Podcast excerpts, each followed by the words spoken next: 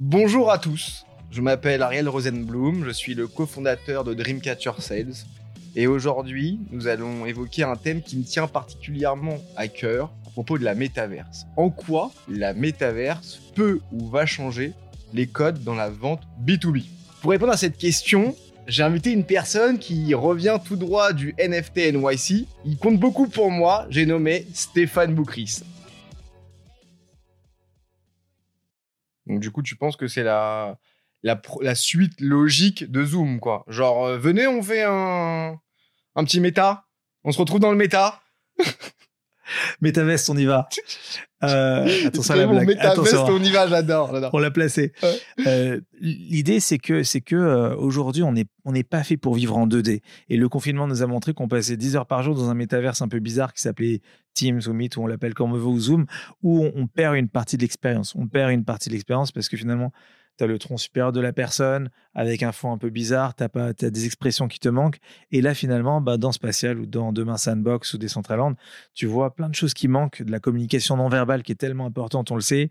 Euh, et ça, c'est la première génération, mais bientôt, tu auras aussi de l'aptique. L'aptique, c'est quoi? Si tu mets une combinaison et tu ressens bah, ce que tu ressentirais dans la vraie vie concrètement pour les gens qui nous écoutent et maintenant qui nous regardent, c'est le cinéma 4DX. Il y a une différence entre regarder un film et le regarder en 4DX.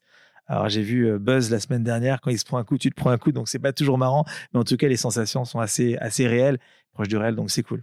Je reviens sur la partie effectivement métaverse. Euh, Aujourd'hui, créer justement un peu euh, son environnement en tant que boîte dans, euh, dans la métaverse, est-ce que c'est uniquement pour les grandes boîtes? Moi j'ai vu là récemment, tu vois, AXA, que tu as accompagné de mémoire. Tout à fait. Euh, créer justement leur environnement Est-ce que ça marche, ça marche pas? Est-ce que c'est pour du B2B, du B2C Je sais pas. Mais est-ce que c'est pour ce type de boîte-là, tu vois, genre en mode j'arrive, ok, euh, je m'impose Est-ce que c'est que pour des boîtes tech? Est-ce que ça peut être également pour des petites boîtes? Est-ce que, genre, je sais pas, moi, je suis un cordonnier dans la vraie vie je crée euh, mon petit magasin de, de, petites bottines dans le métaverse, tu vois, genre. Bien sûr. C'est une excellente question. Alors déjà, il faut savoir que les premiers usages du métavers, c'est dès 2022, c'est un usage marketing et sales. Tu existes, tu peux communiquer sur tes produits, tu as des gens qui parlent de tes produits, donc c'est un usage marketing.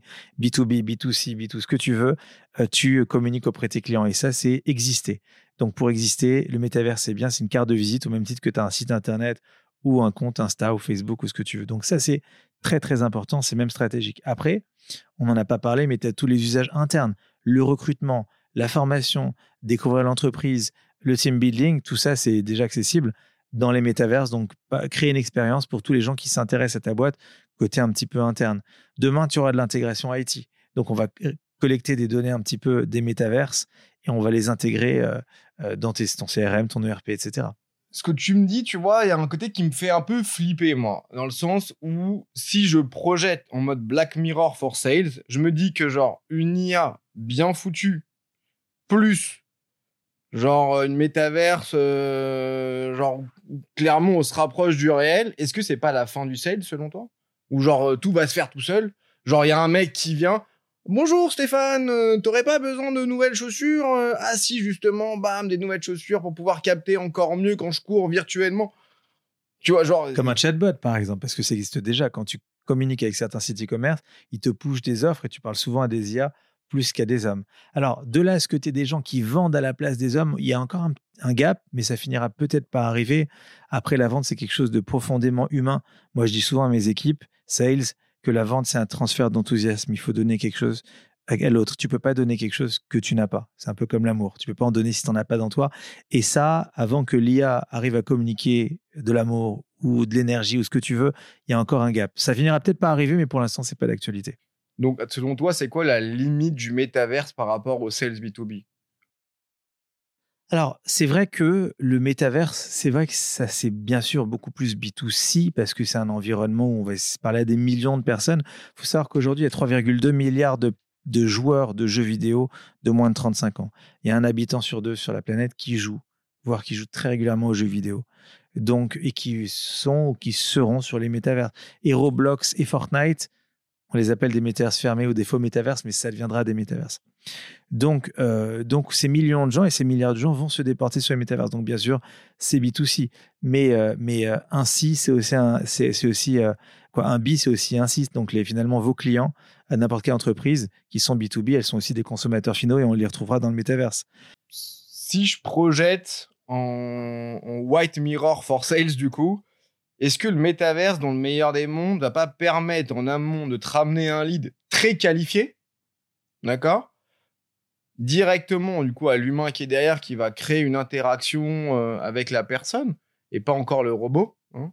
Euh, puis, derrière, avoir euh, bah, tout un support, donc toute une partie CSM qui va pouvoir répondre aux problématiques clients directement dans le métaverse. Et donc là, encore une fois, en mode automatisé. donc le sales va pouvoir se concentrer sur, euh, sur vraiment en fait son, sujet de prédilection, qui est la vente.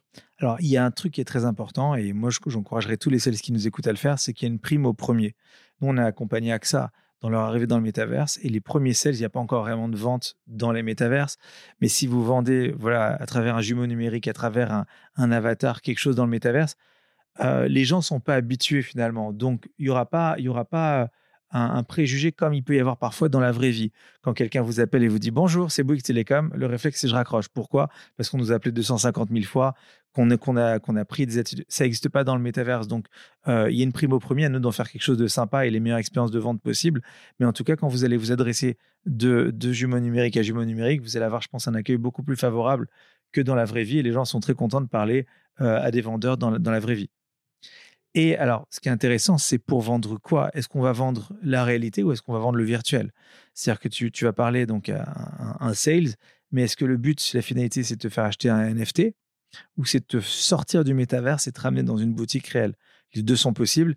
Après avoir, c'est plus simple de faire de, la vente forcément d'assets digitaux, d'actifs numériques, parce que c'est beaucoup plus simple. La personne qui s'est connectée à la wallet, en deux secondes, elle fait un achat. Donc, euh, donc voilà, mais il y a tout un pan finalement. Les sales vont se renter vers euh, des actifs numériques. C'est obligé. Tu es en train de me parler de méta. Genre, là, c'est plus du drive to store, c'est du méta to store.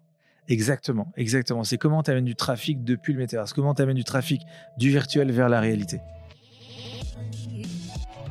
Retrouvez cet épisode complet ainsi que l'ensemble de nos podcasts sur wearesales.io et sur toutes les plateformes d'écoute. Tous les 15 jours, découvrez un nouvel épisode qui part explorer une thématique commerciale.